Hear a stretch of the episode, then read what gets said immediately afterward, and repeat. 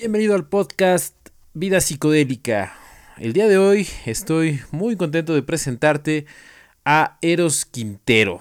Eros Quintero es toda una personalidad en el mundo de la psicodelia a nivel Latinoamérica. Tiene un conocimiento bibliográfico, casi bibliográfico de todo lo que son psicodélicos. Y bueno, está muy presente en la escena psicodélica a nivel Latinoamérica, pero más presente en el activismo mexicano con la Sociedad Mexicana de Psilocibina. Eros Quintero es biólogo, cofundador de la Sociedad Mexicana de Psilocibina, que es una organización activista sin fines de lucro que difunde información sobre la psilocibina y los hongos que la contienen, con fines de promover su desclasificación como sustancia prohibida. Además, de que sean declarados como Patrimonio Cultural de México. Trabajó en proyectos sobre información de sustancias psicoactivas, psiconáutica y estados modificados de conciencia como Mindsurf y Vía Sinapsis. Sus aportaciones son particularmente sobre ciencia de psicodélicos y sus aplicaciones clínicas terapéuticas, además de tener un personal interés por la ecología de los enteógenos. Este es un pequeño resumen de toda la carrera extensa que tiene Eros Quintero, pero ya sin más presentaciones y sin más preámbulos, te dejo con la entrevista que tuve con él, esta pequeña plática donde hablamos de diferentes temas centrados sobre psicodelia. Espero que la disfrutes muchísimo, yo aprendí bastante, espero que para ti sea una ventana hacia la mente de Eros Quintero. Vamos a la entrevista. Bien, Eros, platícanos, ¿cómo empezó tu contacto con los psicodélicos?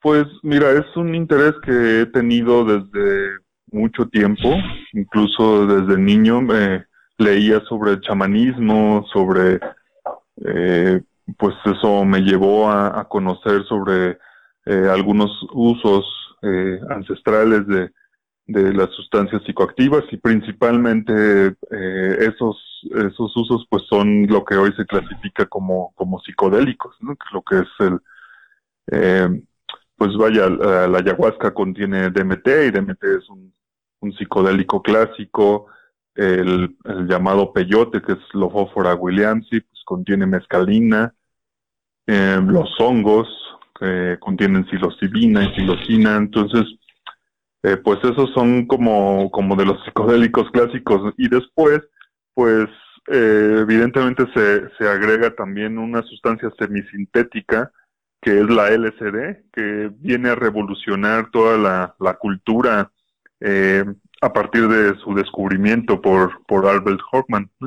Claro. Entonces, uh, y pues ahí, o sea, con la LSD y su masificación pues viene como a, despertar todo este, este esta búsqueda de, experiencias en, eh, de este tipo, ¿no? De, de, que es lo que se llama experiencias psicodélicas y obviamente pues eh, cada quien eh, de las personas interesadas pues iba iba a buscar más, ¿no?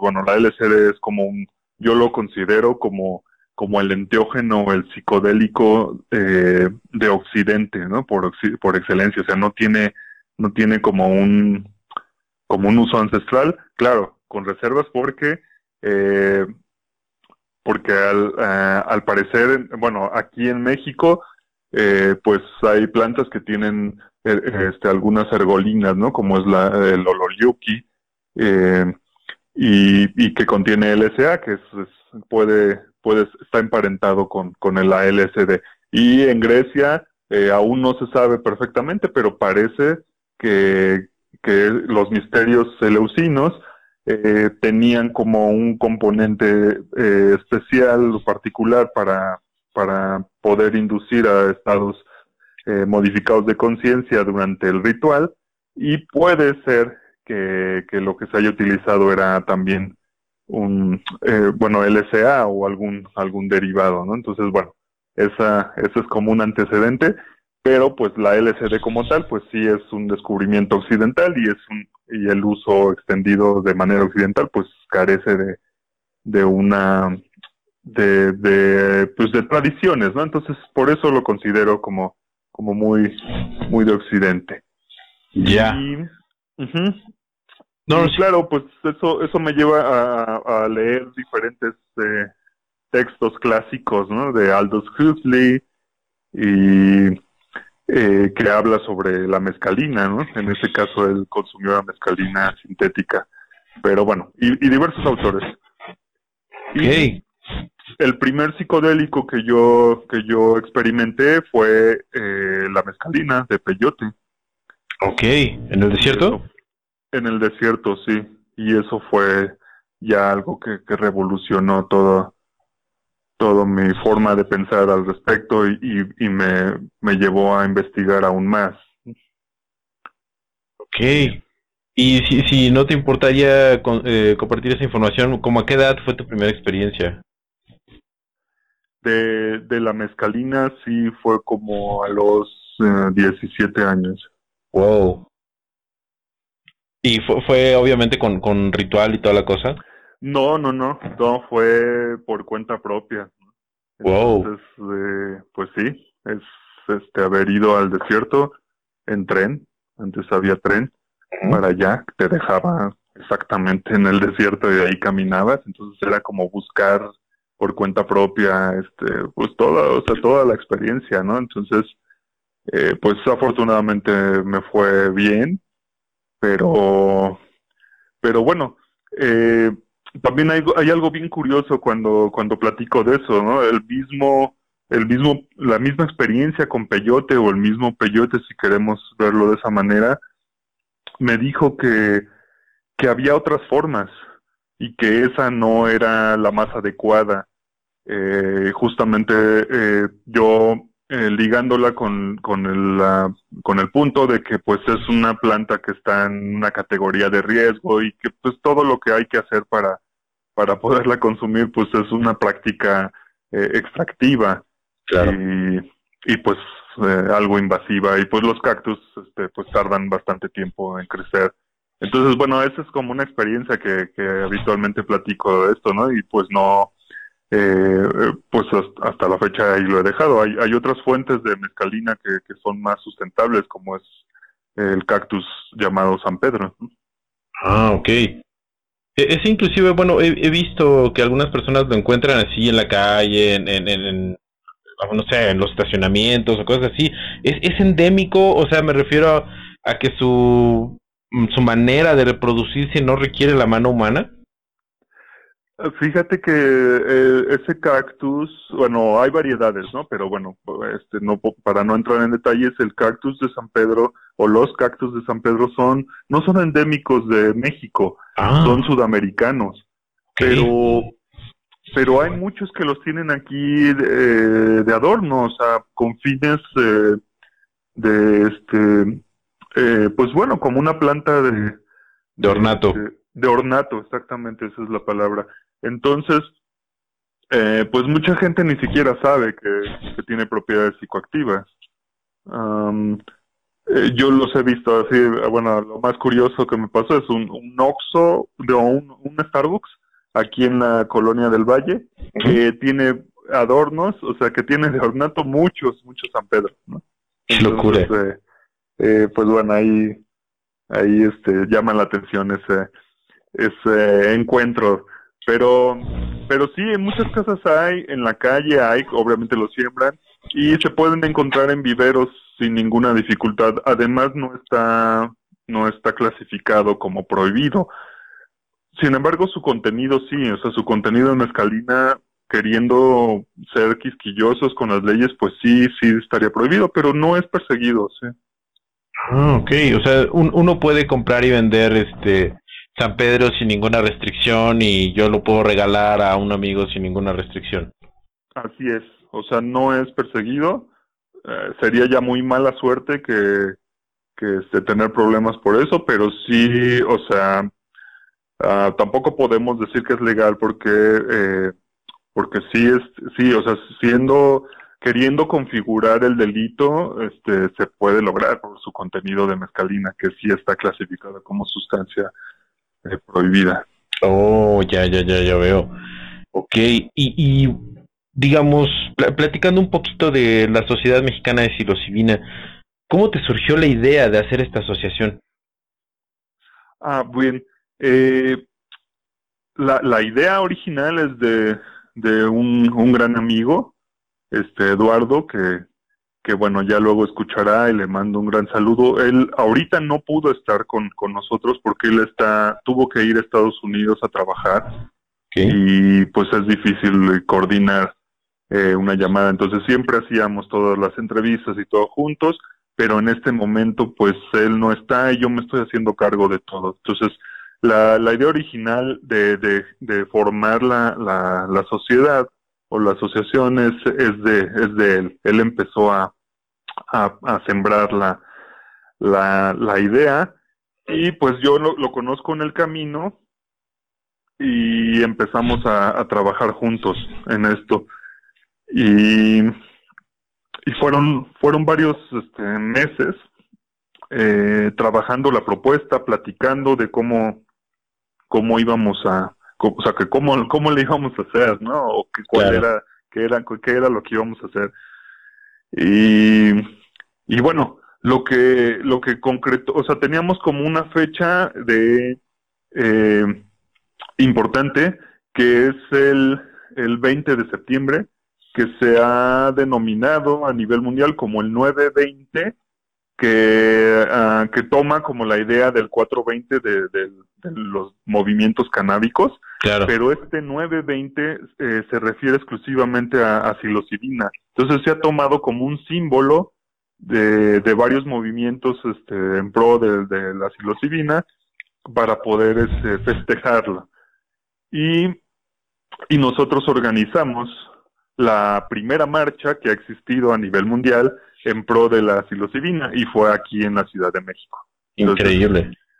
sí, y eso fue en el 2019. Entonces eh, organizamos esa marcha, la hicimos y, y bueno, en, otras partes del mundo, otras organizaciones con las que hemos tenido contacto, pues sí, hacían, hacen, este, hacían conversatorios, este, algunos eh, eventos en línea y eso, pero eh, esta, o sea, la innovación de México es que que nunca se había marchado.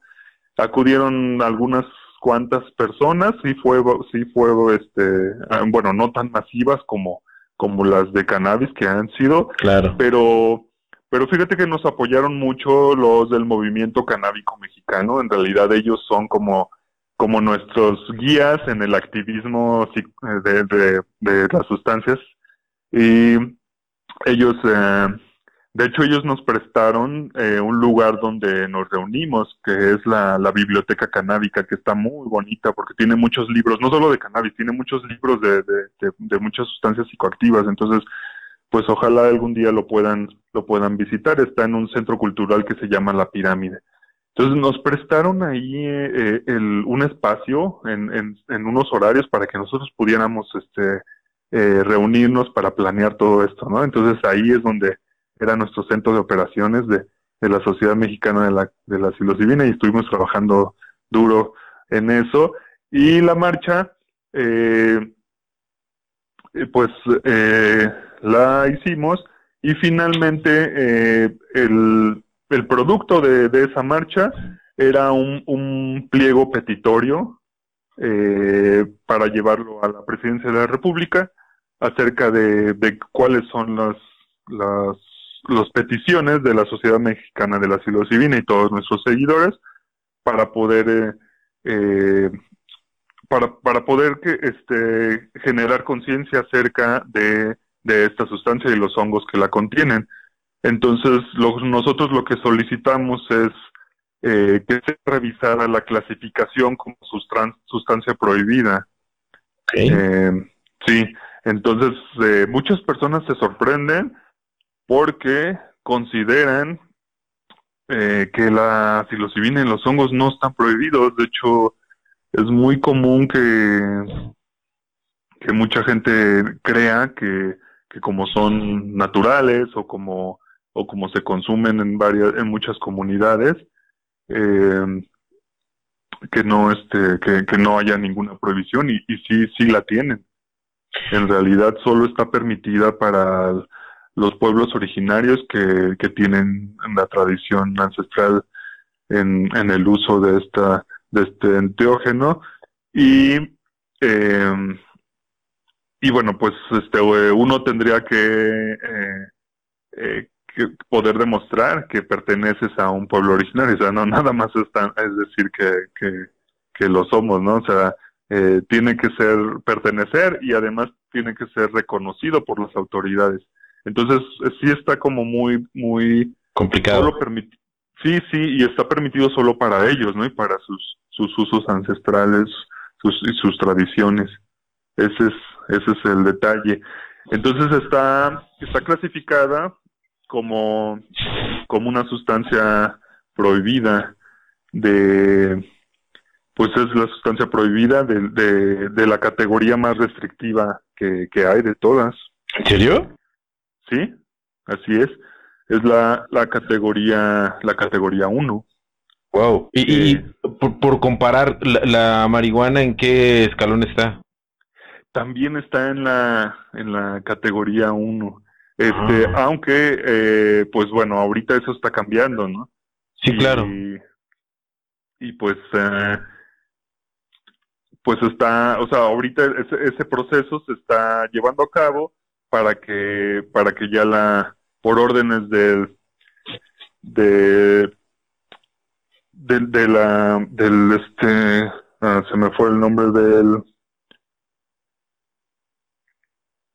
mm. de justicia, se me fue el nombre ahorita, perdón, pero, pero tienen la instrucción de que de que sea desclasificado, o sea, que sea de, que ya sea desclasificada como prohibida, ¿no? La cannabis. Ok.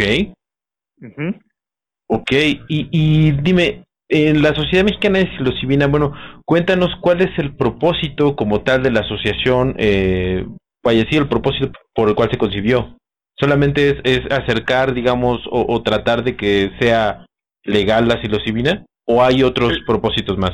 No, no. El, principal propósito es difundir información acerca ah. de la sustancia de la psilocibina y de los hongos que la que la contienen. Okay. Y eh, en general. Pero una de las perspectivas es la, la información de sus propiedades clínicas y terapéuticas. Claro. Esa, esa es una visión que, que tenemos. Este, y y en ese sentido, también este, lo que proponemos es que se haga la revisión de esta clasificación como sustancia prohibida y que eh, eventualmente este, sea desclasificada de ahí, porque está, eh, consideramos que está mal, mal clasificada. Eh, entonces, pues, pues eso, eso, eso es lo que no, no, no, no nos, no, no, no nos no nos agrada y además eh, eso, eso impide que se puedan realizar investigaciones y, pues, sobre las propiedades, como lo están haciendo en otras partes del mundo.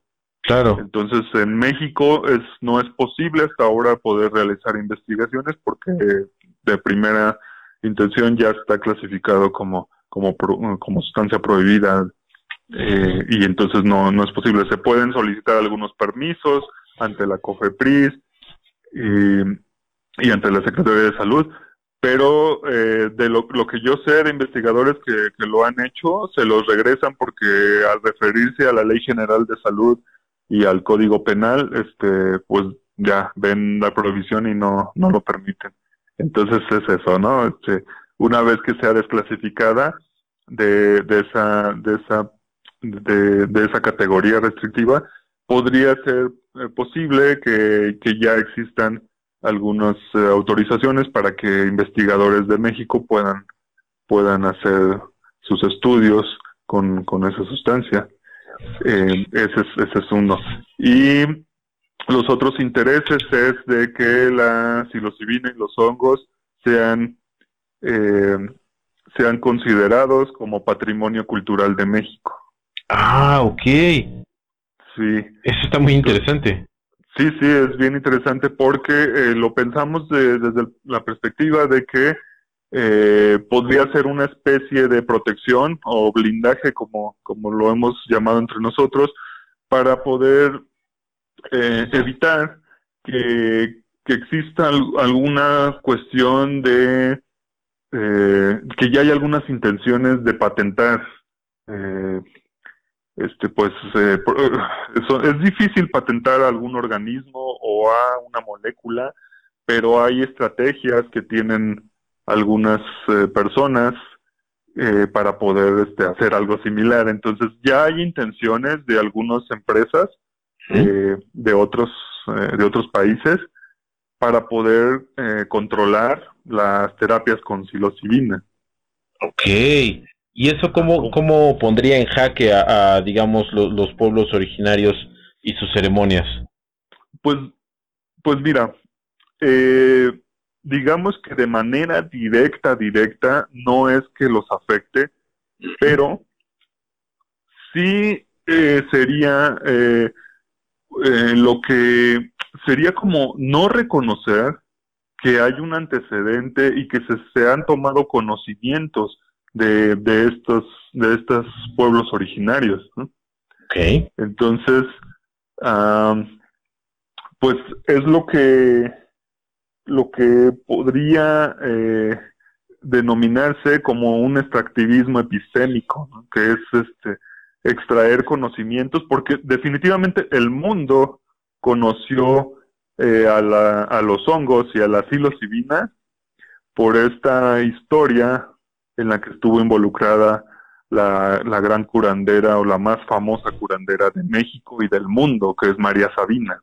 sí, sí, Entonces, eh, bueno, esa historia tuvo que ver con Gordon Wasson, que es un banquero que se empezó a interesar en los hongos de todo tipo y por alguna razón eh, se enteró de que aquí había algunos rituales con un, con algún tipo de hongos y, y, bueno, eh, este pues ahí este fue fue a verla y tuvo fue, tuvo su experiencia, ella accedió a que a poder a poderles ofrecer una ceremonia y bueno, pues de ahí este no solo revolucionó la vida de de Gordon Wasson que después se dedicó ampliamente a escribir sobre sobre enteógenos o de hecho él él es de los autores de ese de ese término de enteógeno, porque el que existía antes era el de el de alucinógeno, ¿no? Que no que no era correcto.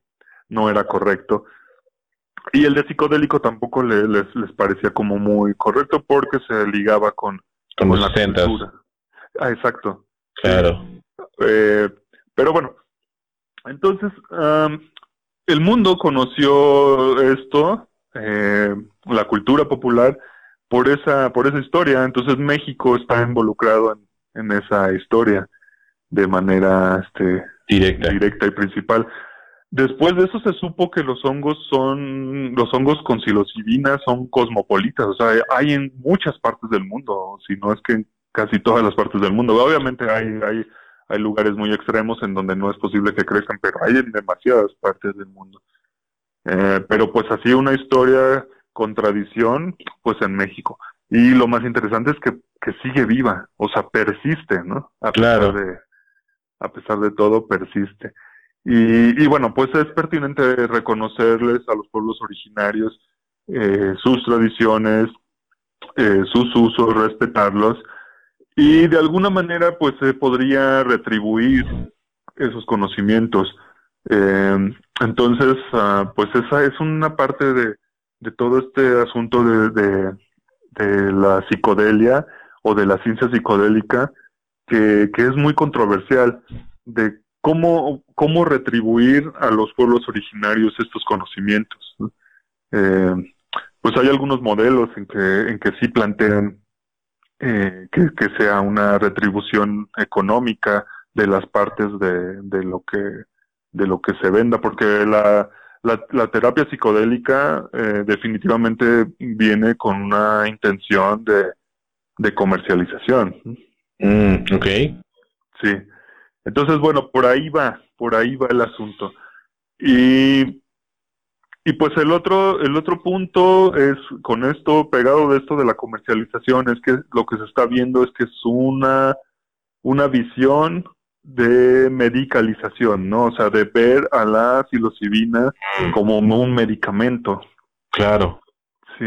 Incluso ya hay algunas farmacéuticas que ya están interesadas en esto, ¿no? Porque eh, porque pues a partir de que se ha desarrollado eh, diferentes investigaciones con respecto a la psilocibina que han tenido éxito, eh, pues ha llamado la atención de algunas farmacéuticas.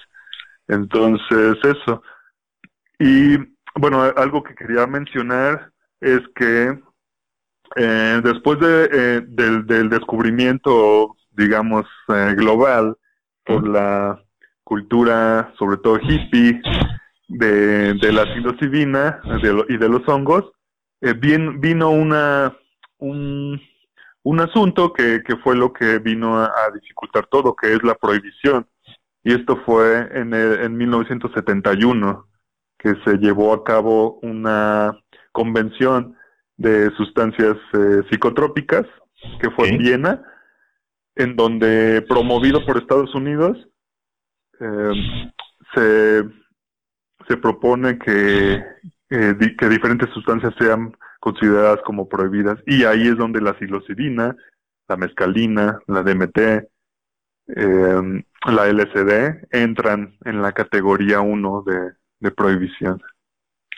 Ya, digo, eso obviamente se está revirtiendo justamente en el propio Estados Unidos, ¿no? Estoy, estuve viendo que en California acaban de proponer una ley para poder legal, eh, legalizar toda la, cuestión de los eh, psicodélicos, precisamente para tratar el, estrés postraumático en, en los veteranos.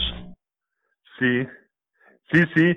Este, lo que está sucediendo es bien interesante porque Estados Unidos que es el país, o era el país prohibicionista, eh, el líder, o sea, quien marcaba la pauta al respecto, este, ahora está retractándose, ¿no? Eh, sí, es que es inevitable, yo, supongo yo que con los resultados y, vaya ellos teniendo una capacidad técnica y humana para poder investigar, pues los resultados eh, hablan por sí solos, ¿no? en este caso. Sí, sí, fíjate que había investigaciones antes de esa prohibición, había investigaciones en desarrollo bien interesantes, ¿no? Y, y la verdad es que esa prohibición fue eh, fue hasta absurda porque no parte de ningún de ninguna evidencia científica. Eh, fue un asunto más político eh, ok.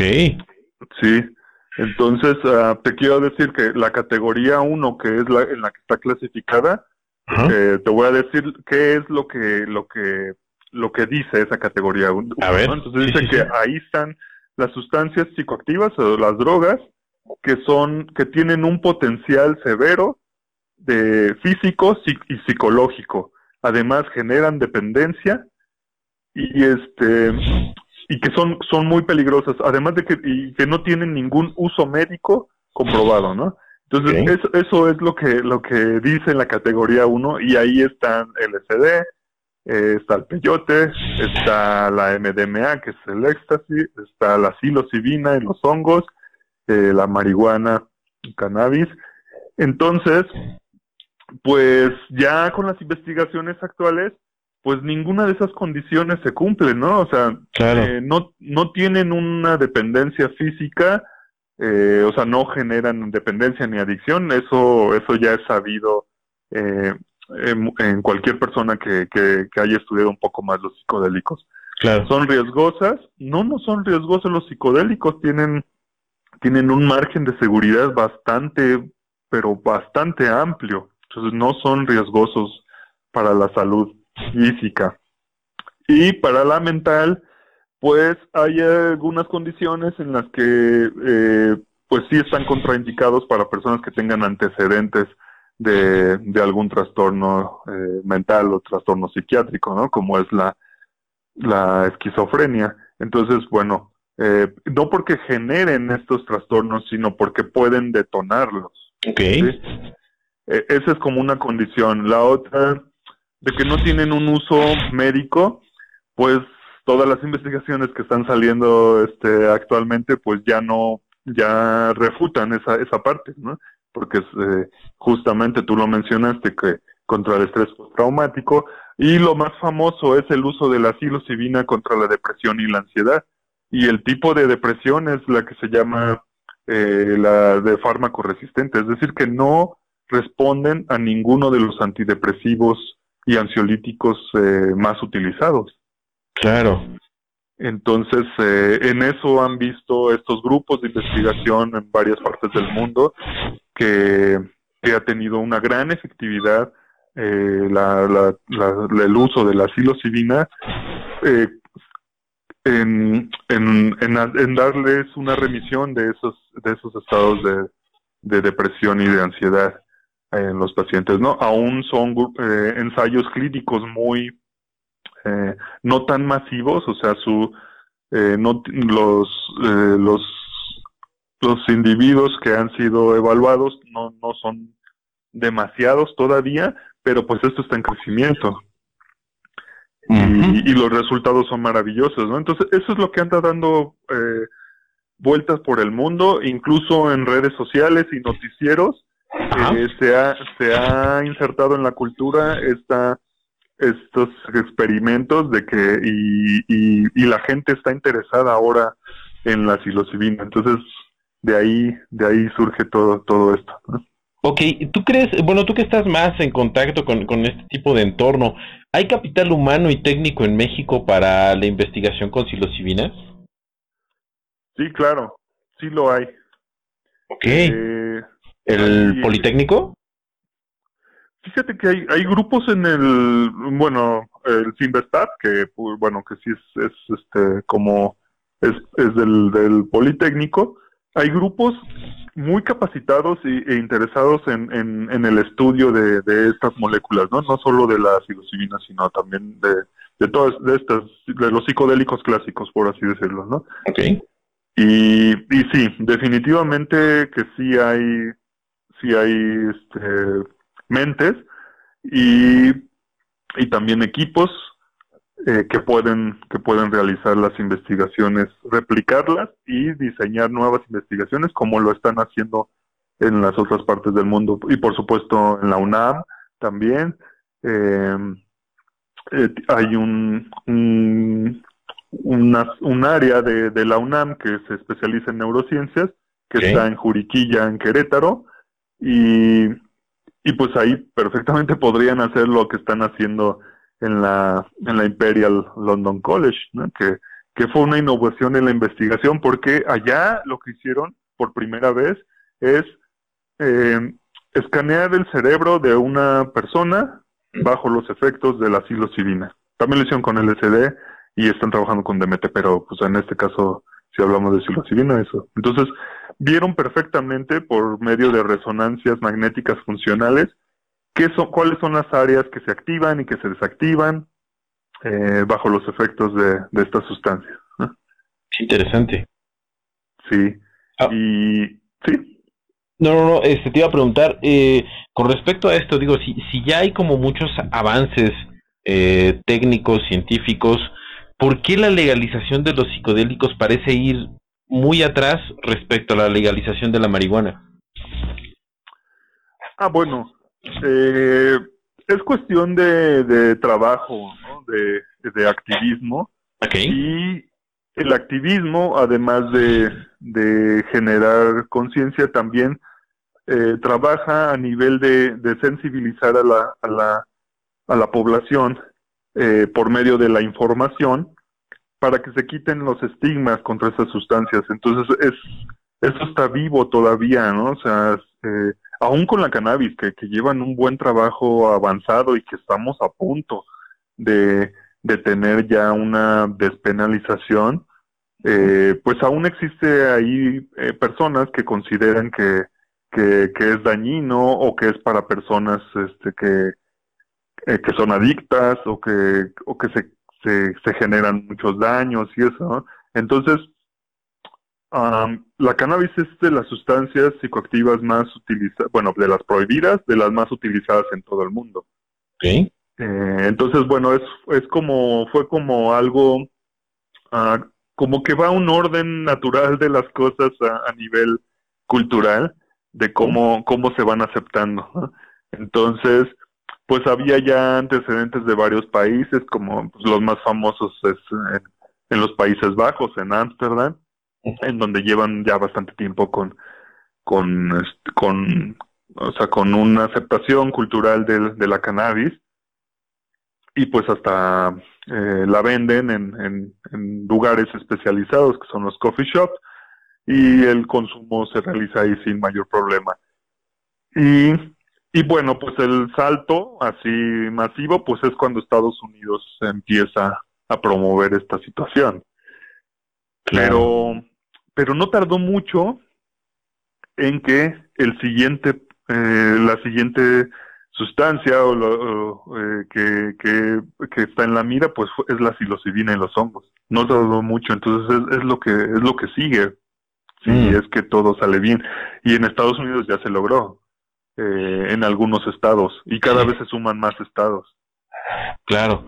Mm, ¿Cuál es, eh, en tu carrera, cuál es el psicodélico más exótico con el que te has topado?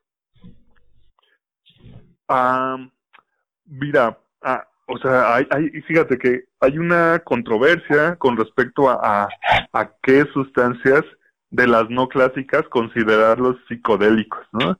Eh, porque hay, hay tres perspectivas de lo que, que yo puedo definir de, acerca de lo que es psicodélico. Una es la, la perspectiva farmacológica. Entonces, los psicodélicos que pertenecen a ese grupo desde una perspectiva farmacológica es porque actúan a nivel de los receptores de serotonina, particularmente los 5-HT2A. Entonces, varios psicodélicos, eh, que también son los que se llaman clásicos, es por ese, por ese, porque su mecanismo de acción eh, es sobre ese receptor, ¿no? ese grupo de receptores, ¿no? ¿Y ¿Cuáles están ahí? Está la mescalina, la psilocibina, que, que en realidad no es la psilocibina, sino es la psilocina. La psilocibina se llama que es un profármaco. Entonces, al ser metabolizada por el hígado, la, la molécula verdaderamente activa, o sea, la que llega al, al, cerebro, es la psilocina. Ok. Eh, entonces, eh, pues bueno, está esa, están esas, está la mescalina, DMT, eh, y la LSD, por supuesto, ¿no? También, por así decirlo, los más conocidos.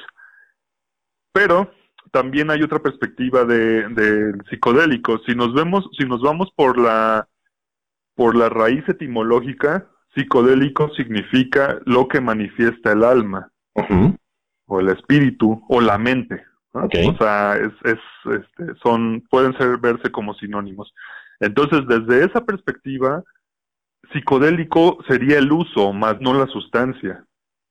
Ok si uno tiene una intención psicodélica con alguna sustancia que no sea clasificada propiamente como psicodélico, uno puede darle un enfoque psicodélico. Y desde ahí pues ya se amplía el panorama.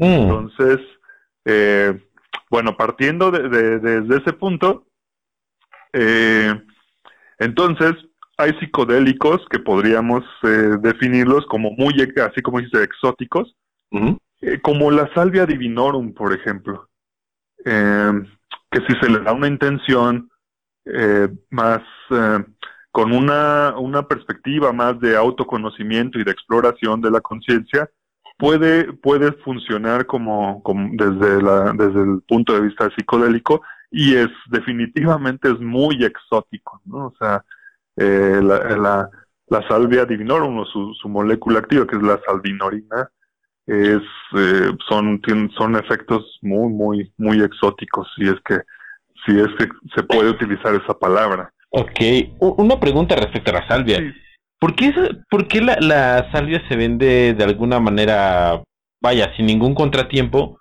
y alguna otra sustancia como por ejemplo los hongos el LSD la, etcétera etcétera eh, si hay restricciones eh, ¿a qué se debe eso? si desde mi perspectiva y como persona no experta que no la ha probado, pero considero, por lo que he leído, que sus efectos son más fuertes.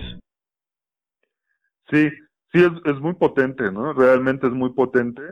Y algo malo que ha sucedido con, con esa sustancia es eh, un uso exclusivamente recreativo. Incluso YouTube está lleno, bueno, seguramente ya los han bajado, pero estaba lleno en un tiempo de videos de personas utilizando salvia en situaciones eh, no muy adecuadas y le sucedían accidentes y cosas. Bueno, accidentes, eh, bueno, sí hay algunos graves, pero hay otros así como que se caían o tiraban eh, las cosas o así, ¿no? O, que parecían realmente perder el control. Entonces, bueno, pero eso, eso ocurre con muchas cosas si, si, no se tiene cuidado con las dosificaciones y, y si se ve todo desde una perspectiva meramente recreativa, ¿no? Entonces, ¿por qué salvia divinorum no está clasificada como prohibida? Porque no se conocía cuando se llevó a cabo esta, esta convención de psicotrópicos. Mm, ¿Y por qué no se ha actualizado? Si, si ahorita, digamos, esto tiene como 20 años que, que, viene surgiendo. Sí, no, de hecho, ah, de la salvia. Sí. Y, y, la convención y las, las leyes de eso, pues sí, ya tienen unos 50, bueno, unos, un poco, casi, casi van a cumplir 50 años, ¿no? Pero mira, se han actualizado en algunos países. Ah. En algunos países han prohibido la salvia divinorum. En otros, eh, en México no se ha prohibido con una gran fortuna, porque, porque es un, eh, eh, también, ah, bueno, ahí va otra situación. Salvia divinorum es originaria de México. Ok de la Sierra Mazateca es donde se descubrió y donde también hasta la fecha está viva la, la tradición de, su uso. Ceremonial. Entonces, ceremonial. Ok.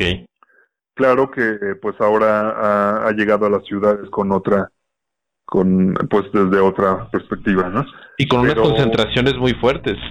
Es que lo, ese es el problema también, que lo que hacen es hacer extractos en realidad la planta en hojas secas eh, no puede llegar a la potencia que, hacen los extractos. Los, extractos, pues, ah, bueno, pues quien los ha visto, pues dicen, son por ejemplo 5 por, 10 por, Ajá, 20, 50, 100. Ajá.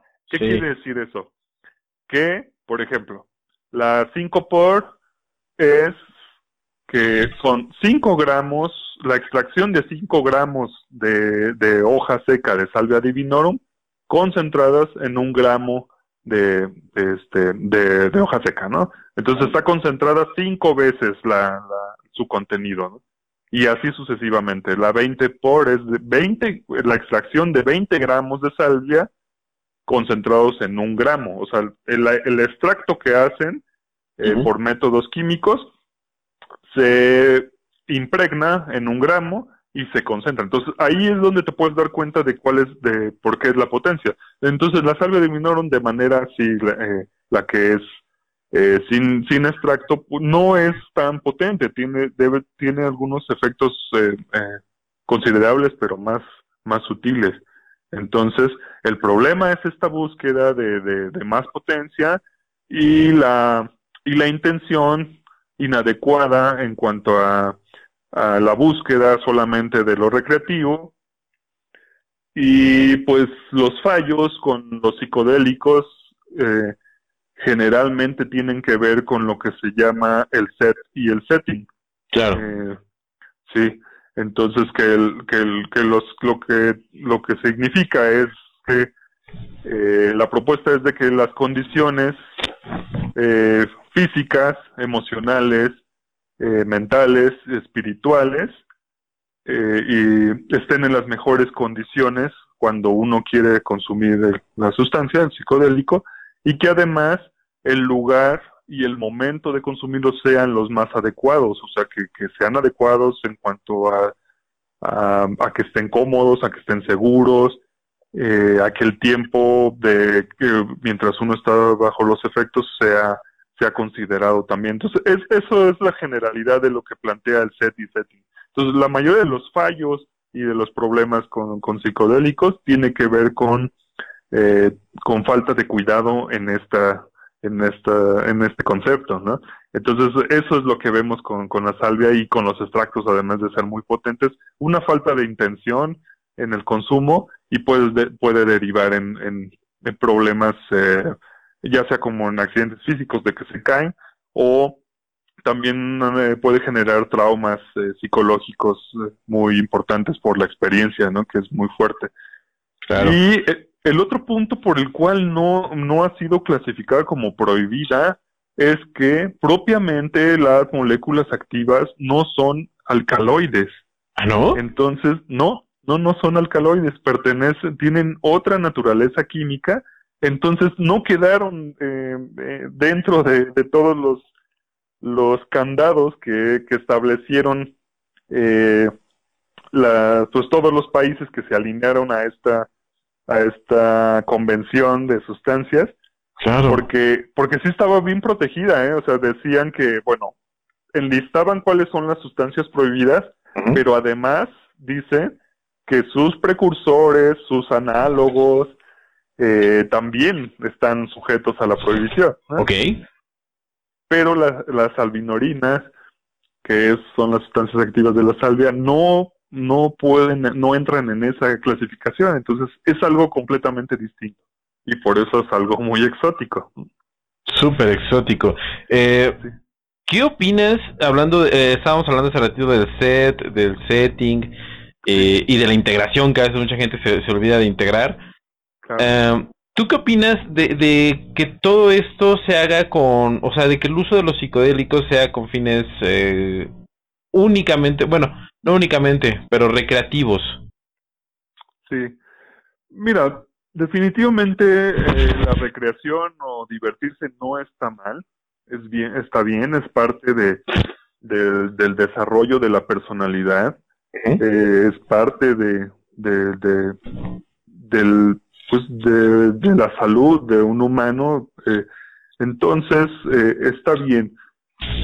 Pero el problema es de que muchas veces las condiciones eh, recreativas relacionadas con el uso de estas sustancias no, no encuadran perfectamente en estas condiciones de la definición que hablo de, del set y setting.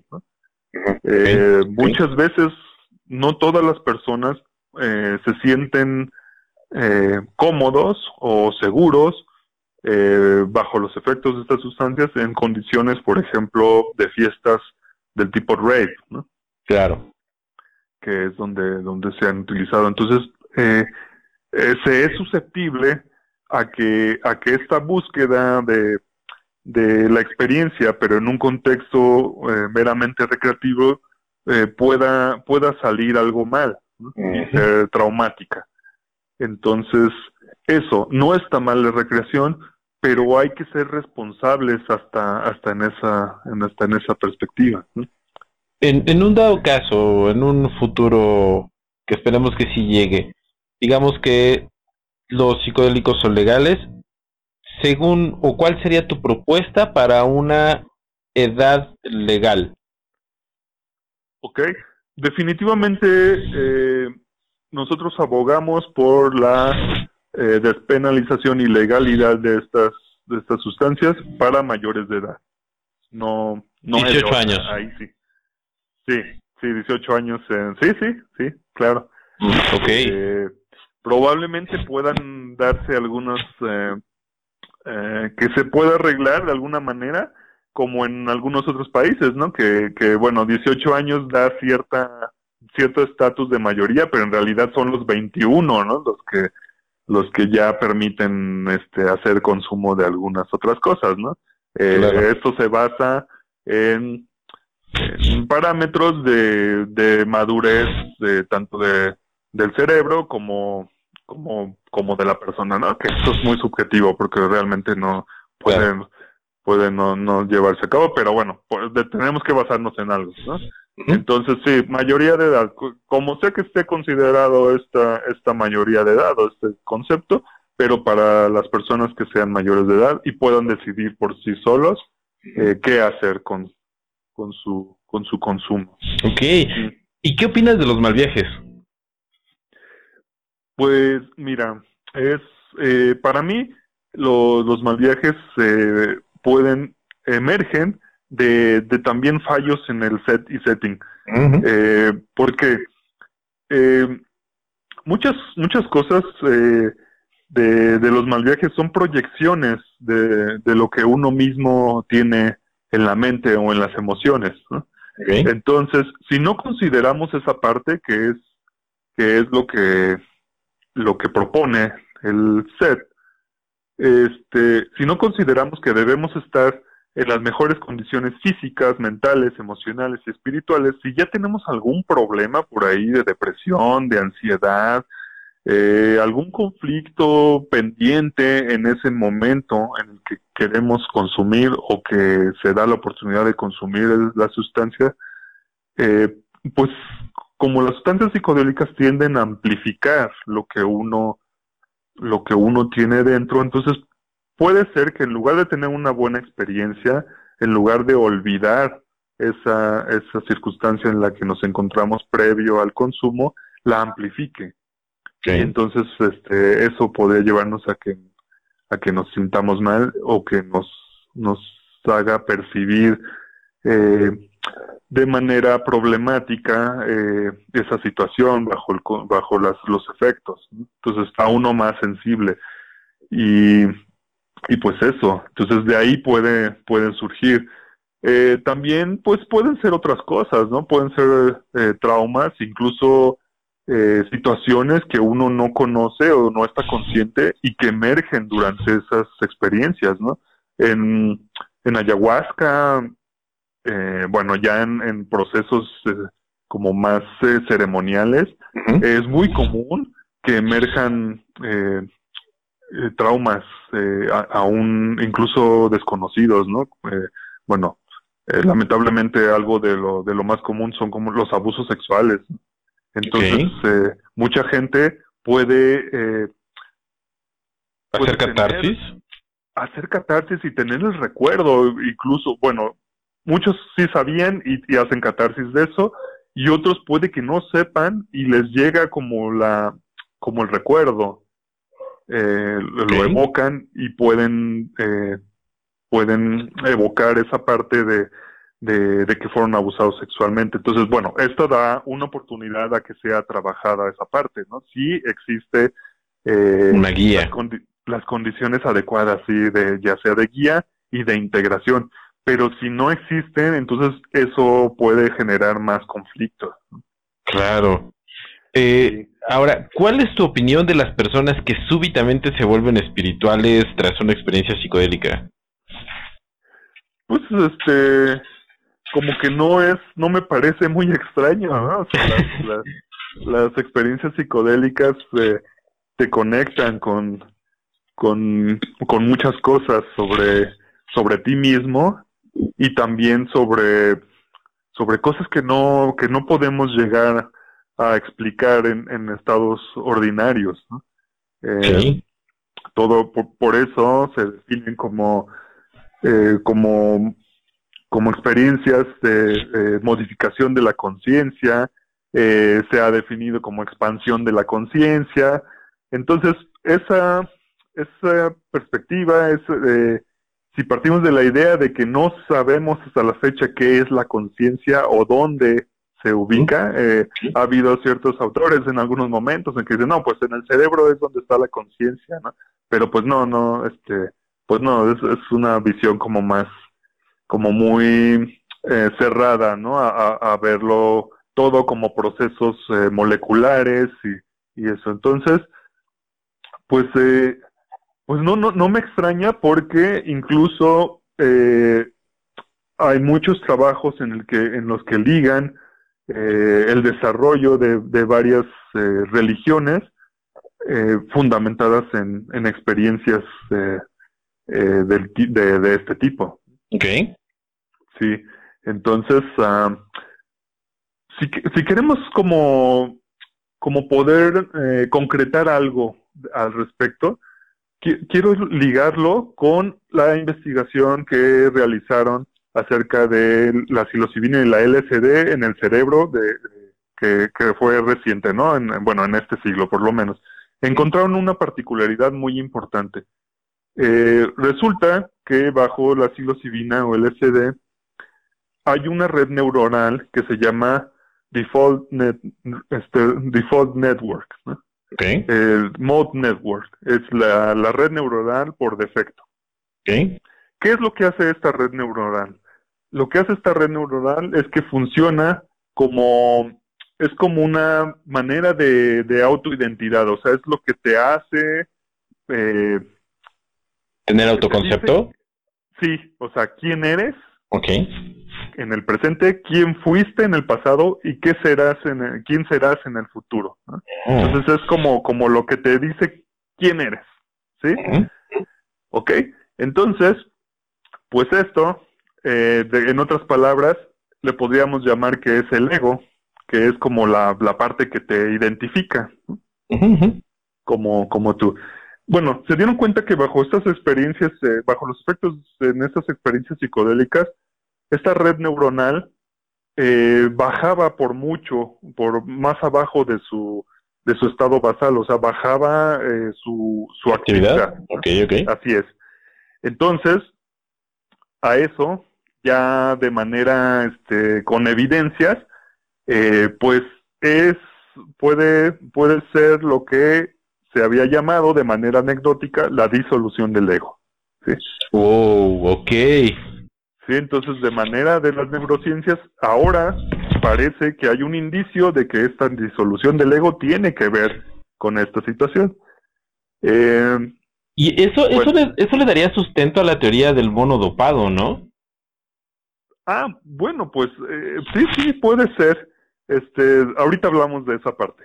Ok. Entonces, fíjate que en las personas que tienen depresión y ansiedad, ¿Mm? esta red neuronal eh, se ve muy sobreactivada.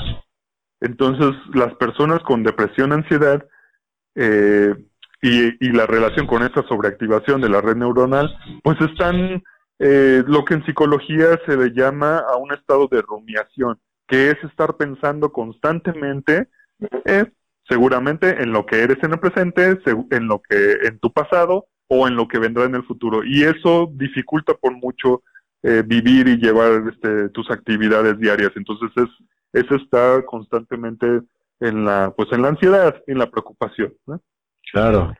Y en estos experimentos lo que vieron es que al haber este apagado de la red neuronal por defecto y cuando regresaban, a, cuando salían de los efectos de la psilocibina o de la LSD, la red neuronal no regresaba al punto en el que estaban anteriormente, sino que regresaba más abajo, casi a un estado basal. Entonces les da una oportunidad a estas personas de que puedan eh, modular esa, esa parte y si lo trabajan con psicoterapia, este poder resolver. Es, es pertinente mencionar que, que todas las terapias psicodélicas que se están llevando a cabo no solamente es la administración de las sustancias, sino que después tiene un proceso de integración con psicoterapeutas eh, calificados.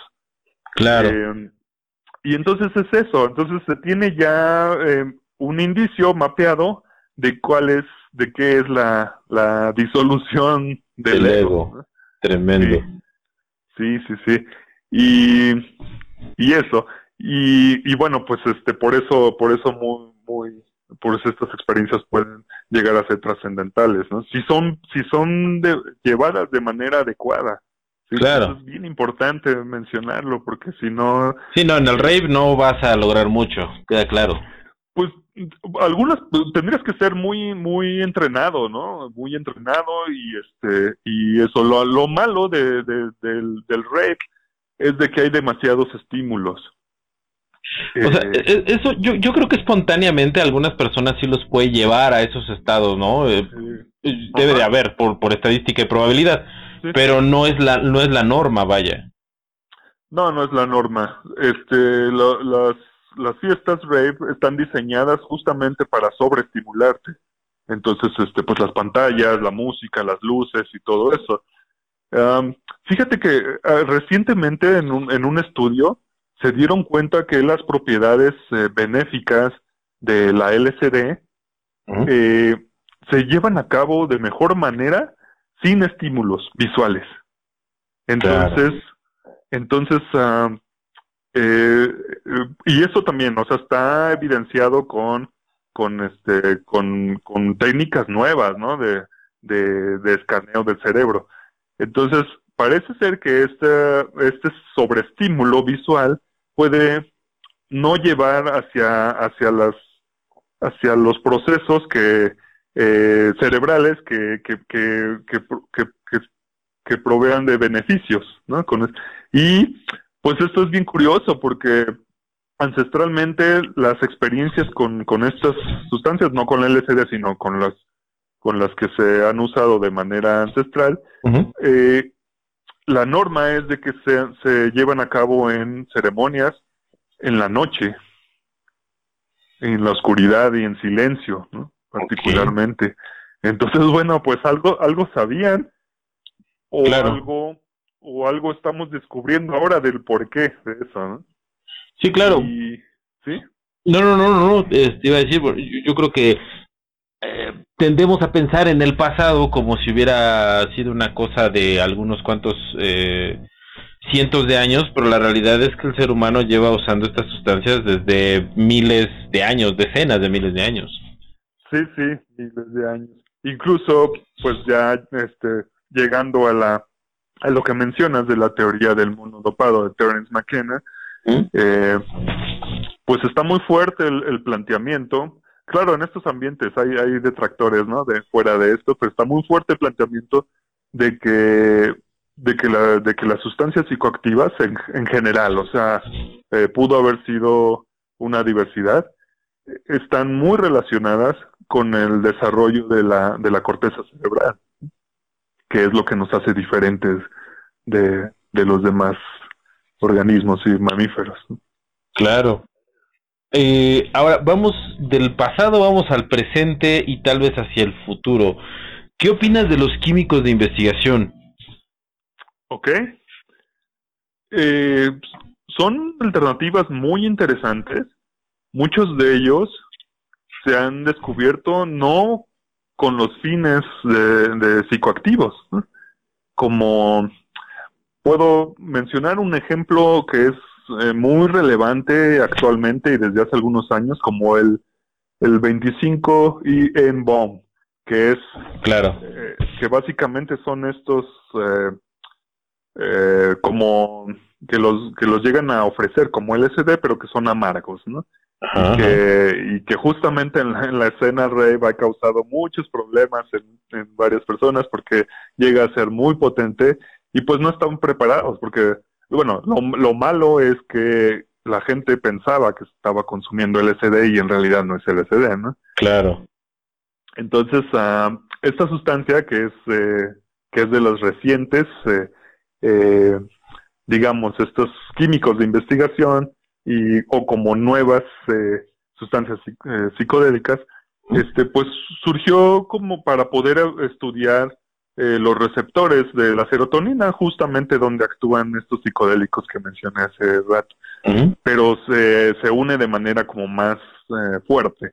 Y, y bueno, pues era, era con fines de investigación, pero pues por ahí los efectos, por los efectos, pues se salió a, hacia hacia la cultura de, la búsqueda de experiencias psicodélicas y, ahí está. Entonces, mira, no, y como ese hay varios, ¿no? O sea, puede haber diversas variedades con, con simples eh, arreglos moleculares ahí este, sutiles, lo que ya los hace diferentes, ¿no? Entonces hay, hay distintos.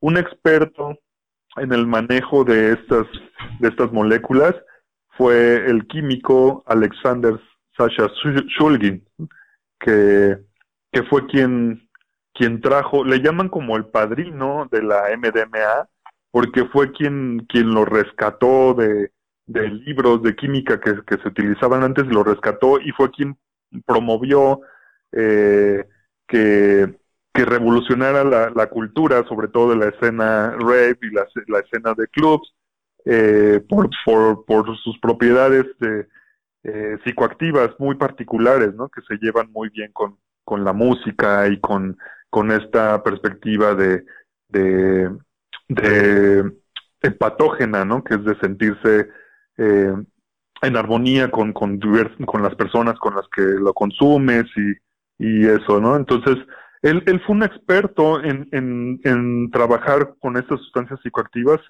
él tenía permiso de la DEA para, para poder sintetizar sustancias y trabajar con drogas. O sea, tenía, es de las pocas personas que tenían permiso para trabajar con drogas. Tenía un laboratorio en su casa en donde diseñó demasiadas drogas que este y experimentó sus propiedades psicoactivas en él y en sus amigos hasta que hasta que lo, se lo cerraron, ¿no? Mm. Pero, pero sí, o sea, cualquiera que esté interesado en este trabajo puede revisar. Alexander Shulgin tiene eh, dos libros que son, son, eh, son un, como Biblias de, de, de este tipo de sustancias. Incluso contienen las recetas de cómo, cómo él llegó a, a hacerlo. Claro, él era un químico experimentado, ¿no?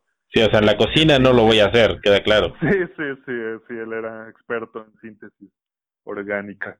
Entonces, eh, pues eso, se llaman Tical y Fical, sus, sus, sus dos libros, ¿no? Entonces, eh, por ahí los pueden encontrar y eso, y ahí pueden encontrar la gran variedad de sustancias que, de, que generó eh, en su laboratorio. Y muchos de esos son los que son llamados, este, eh, research chemicals, ¿no? O sea, químicos de, de investigación. Ajá. Sí, y, y, y, y generalmente son llamados análogos porque te digo, tienen unas tienen unas diferencias en, en sutiles en, en sus arreglos moleculares que ya los, los pueden hacer diferentes. Pero en algunos países eh, esto es eh, no, digamos que se, se llaman que están en un área gris porque no son ilegales, pero tampoco son legales, ¿no? O sea, no están contemplados en, en, en las sustancias ilegales porque no son propiamente la Eso. sustancia que, que clasificaron.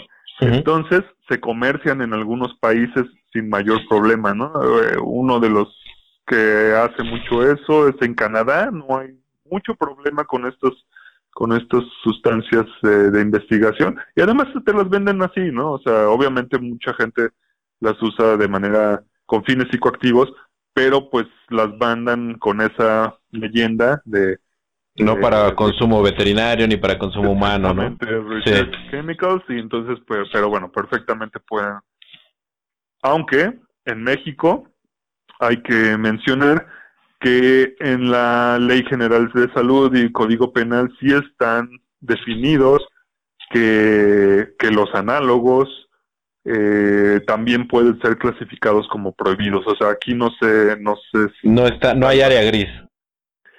Sí la hay porque no son perseguidos, pero volvemos a lo mismo que, que te decía del, del San Pedro del Cactus, ¿no? Queriéndote configurar el delito, Lo pueden hacer. se, se puede hacer perfectamente, o si uno se mete en ese problema, ¿no? Ya. Eh, entonces sí, porque sí está contemplado que, que cualquier sustancia que, que sea precursora o que sea análoga, eh, eh, también está sujeto a la misma, a la misma penalización. Y nada más así por pura curiosidad morbosa para nuestros podescuchas, ¿en, ¿en qué parte de la ley está ese, ese eh, bueno, está puntualizado ese asunto? En la Ley General de Salud está ah, muy completo, lo pueden ver en el artículo 235 y de ahí hacia abajo, do- no recuerdo ahorita hasta dónde hab- habla sobre eso, pero a partir del 235 se pueden dar cuenta que este que hay muchas de las cosas que, que incluso consideramos como que no son problemáticas que sí lo son. Ok. Eh, eh, ah, bueno, te voy- puedo poner un ejemplo este, que es muy común, el cultivo de, de hongos con psilocibina. Eh, demasiadas personas en, en mi camino yo me he encontrado que dicen, no, pero pues eso no, no tiene ningún problema, ¿no? Porque pues son, son naturales, son hongos y eso, y no, no, no, sí está contemplado en que, en que este, en que, eh, en que si uno produce, eh, eh, cultiva o sintetiza eh, sustancias que, que puedan ser precursores o, o, que puedan derivar en, en lo que sí está clasificado como sustancia prohibida, eh, son sometidos ante, a- ante la misma ante la misma penalización. Wow. Entonces las esporas también entran dentro de esa categoría. Fíjate que ahí es bien, bien controversial porque las esporas, mucha gente, sobre todo cultivadores, y mucha gente dice, no, pues es que las esporas no contienen psilocibina, por lo tanto son legales. Pero no. O sea, Es si un nos precursor, ¿no? Sí, pues es un, es un precursor para, para poder eh, bueno, no, no es propiamente sembrar, pero sí es un, material que se utiliza para poder producir eh, algo que contiene una sustancia prohibida. Ya. Entonces, eh, pues sí, volvemos a lo mismo que digo, queriendo configurar el, el delito, eh, se puede hacer perfectamente, así es que tengan mucho cuidado. En Estados Unidos, en Denver, que es de las primeras ciudades también donde se, se despenalizó, se despenalizó, eh, bueno, no, no hubo una, hubo más bien una, una no persecución de los hongos y de la psilocibina, o sea, eh, lo que se hizo es que eh, se, se promovió que el Estado ya no iba a, a invertir ni recursos, eh, de dinero ni en personas, o sea, como en la policía, para perseguir a los consumidores de, de hongos y de psilocibina. Okay. Entonces fue como lo primero.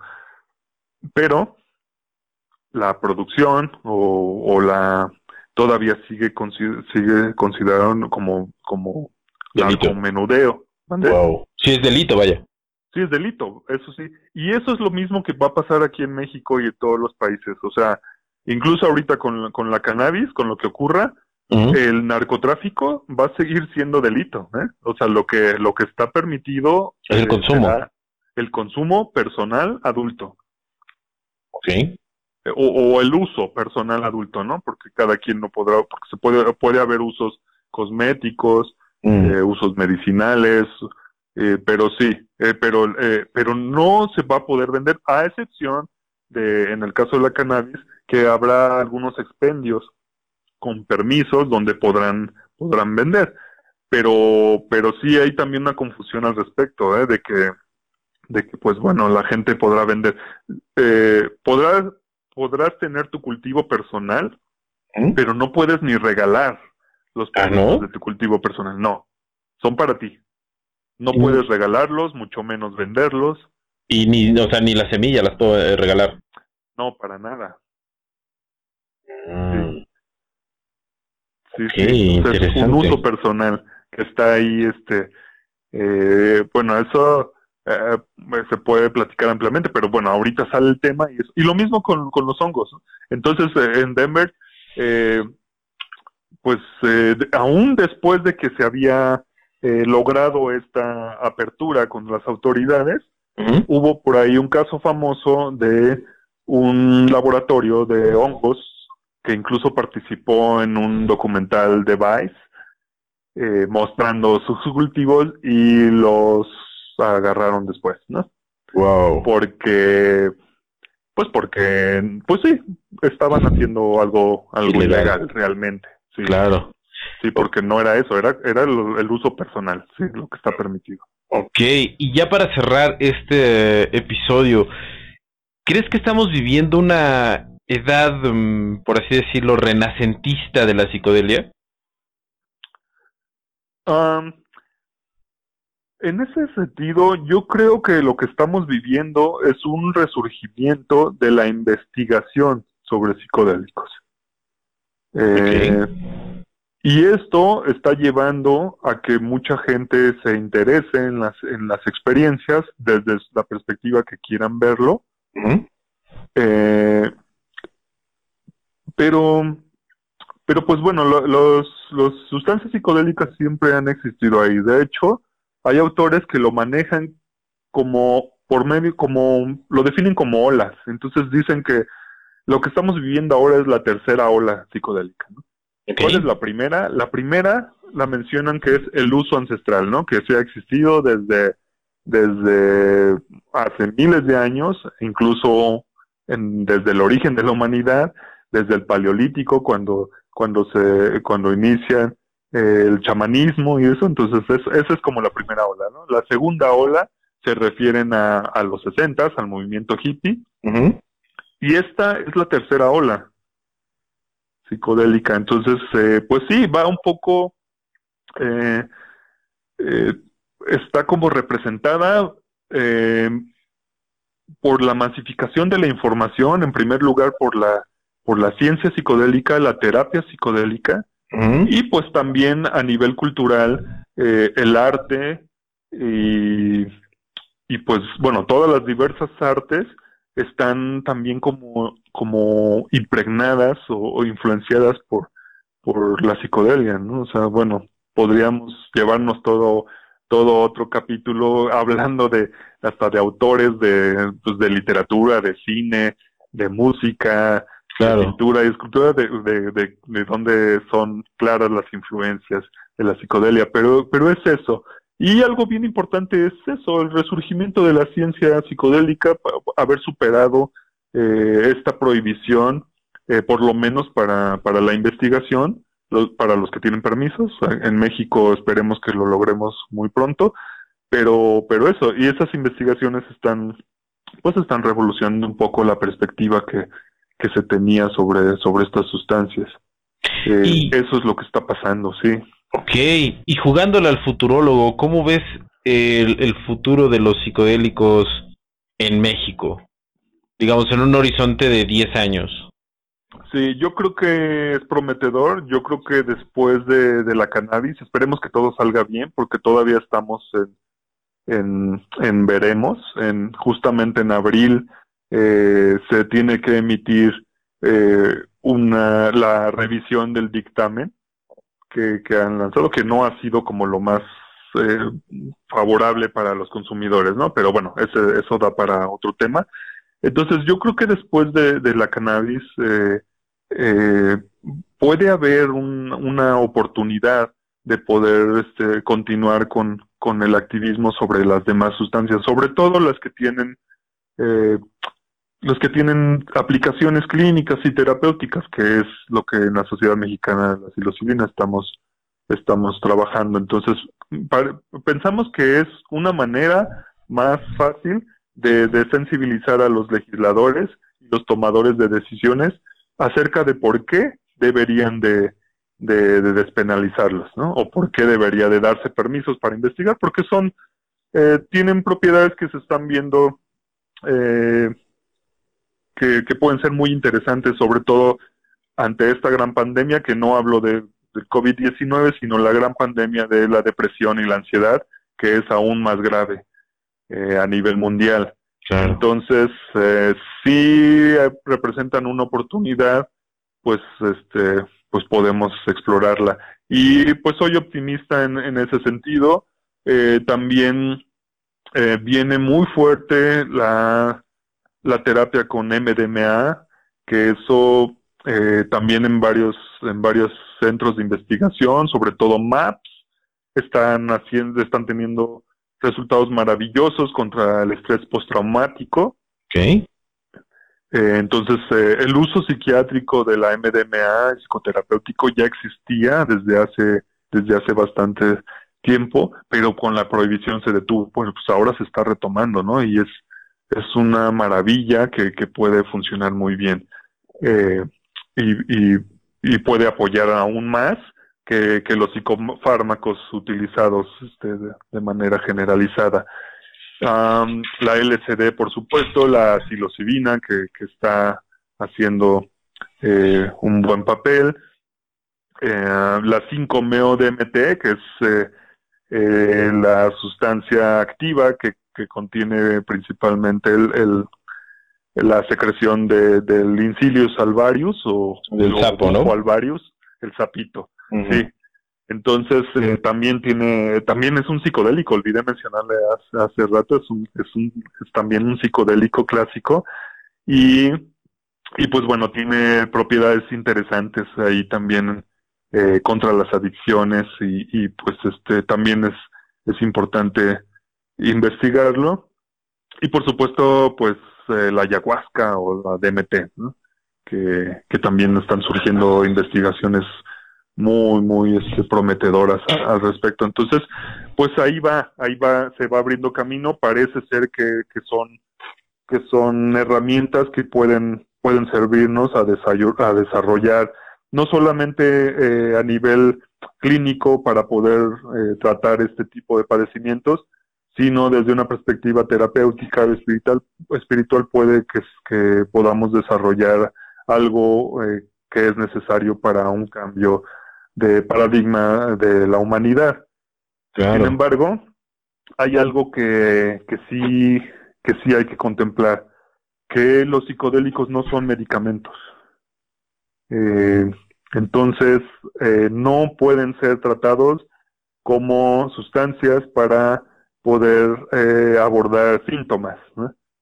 Entonces, eh, eso es algo que debemos de superar y hacer conciencia y, y no permitir que se dirijan hacia la medicalización y también hacia eh, procesos de, de uh, que sean ya industriales.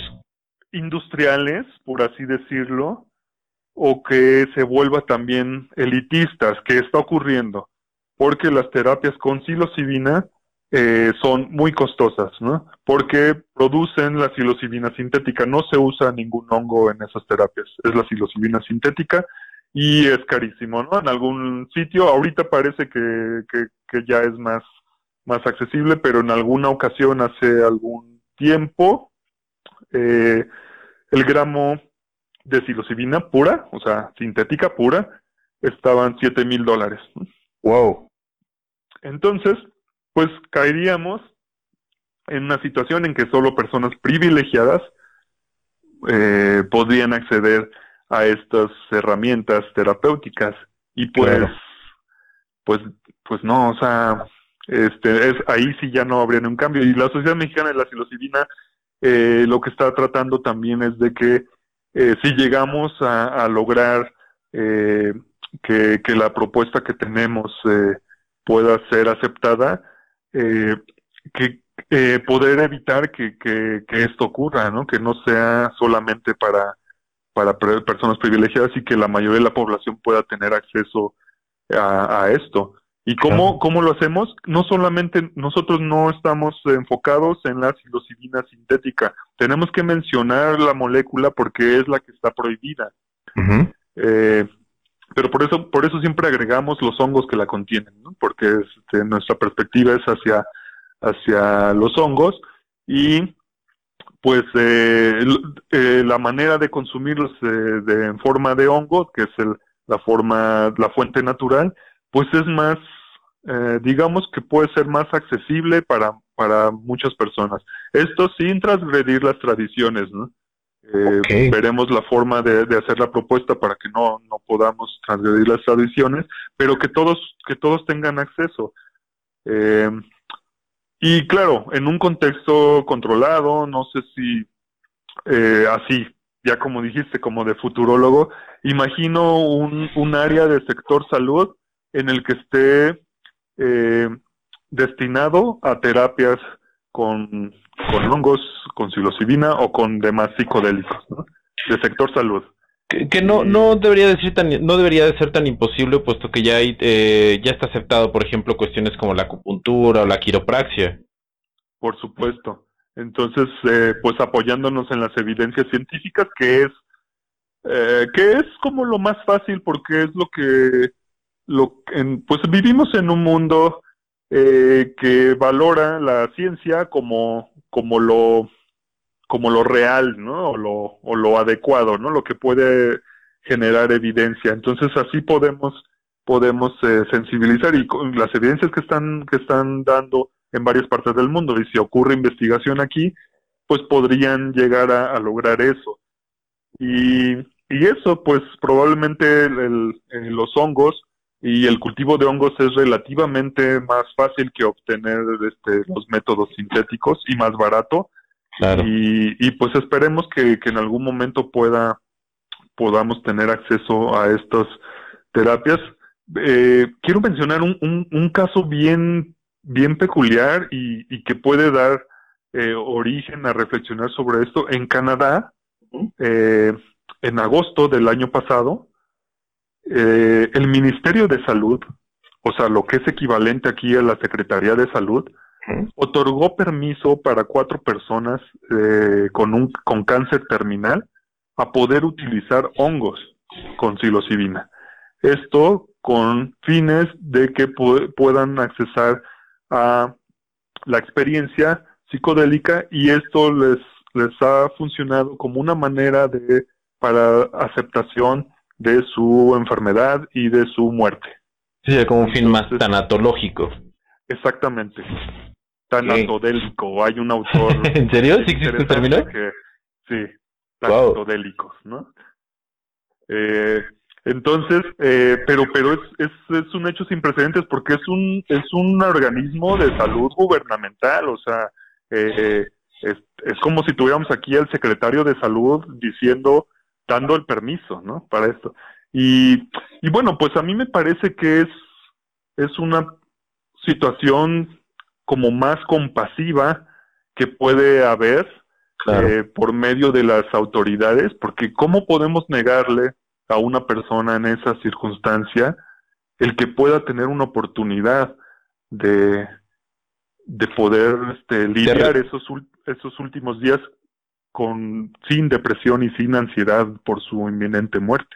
Claro, es, es resignificar toda la experiencia de la muerte, definitivamente. Sí, y el éxito que han tenido es, es, es, es maravilloso. Y no solo eso, no fueron, o sea, el, el hecho fueron esas cuatro personas, pero además eh, el documento y el permiso dice, y lo daremos a todas las personas que lo soliciten.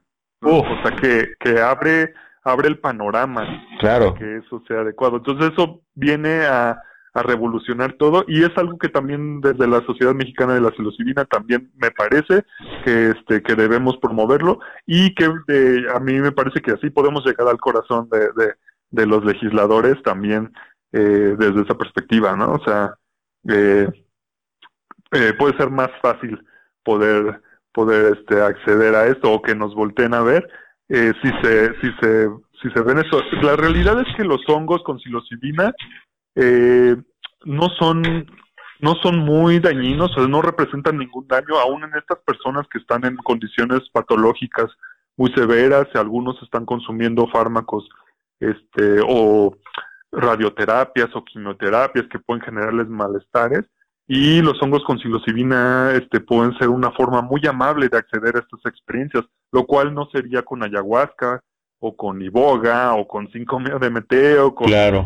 ¿no? Que son como un poco más fuertes. Uh, no me gustaría usar el término fuertes, pero pueden tener ciertas uh, características en la en la en los efectos que, que pueden generar algún malestar, ¿no? Claro, como el vómito y, uh -huh. y vaya, los hongos con psilocibina han sido uh, han sido una, una alternativa viable en estos en estos casos. Y son hongos no es psilocibina son los hongos ¿no? claro. Perfecto. Sí Canadá pues nos pone el ejemplo y creo que podemos replicarlo y perfectamente podemos ojalá que sí. Bueno Eros te agradezco muchísimo Eros Quintero eh, miembro fundador de la Sociedad Mexicana de Psilocibina. Vamos a dejar todas las redes sociales de Eros Quintero, todas las redes sociales de Sociedad Mexicana de Psilocibina para que todos los podescuchas puedan ponerse en contacto, colaborar, militar eh, y apoyar a la causa de la Sociedad Mexicana de la Psilocibina. ¿Algo más que quieras agregar, Eros? Pues, pues nada, muchas gracias por, por la invitación.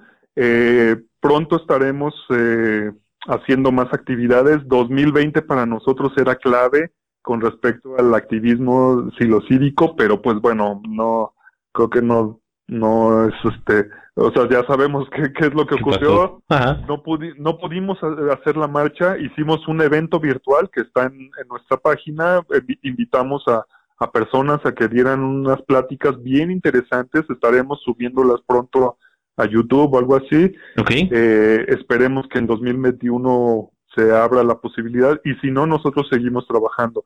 Eh, nosotros eh, enviamos un, una, un pliego petitorio a la presidencia de la República, no nos lo respondieron.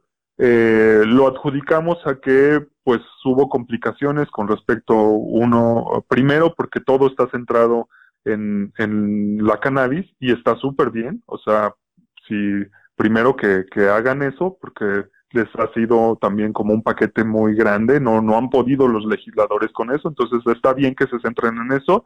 Y la otra, pues la pandemia vino a complicar todos los, todos los trámites y eso, pero estamos trabajando un nuevo pliego, pliego petitorio en donde incluye todo, muchas de las cosas que he hablado ahora, uh -huh. eh, de las investigaciones y todo lo nuevo, lo, lo incluimos ahí y esperamos que, que sea más claro para, para las, pues para los, los que lo lean, los legisladores, eh, y el presidente de la República, si es que tenemos suerte, o sus asesores, ¿no? Para ser más, más, realistas. Más, claro, claro.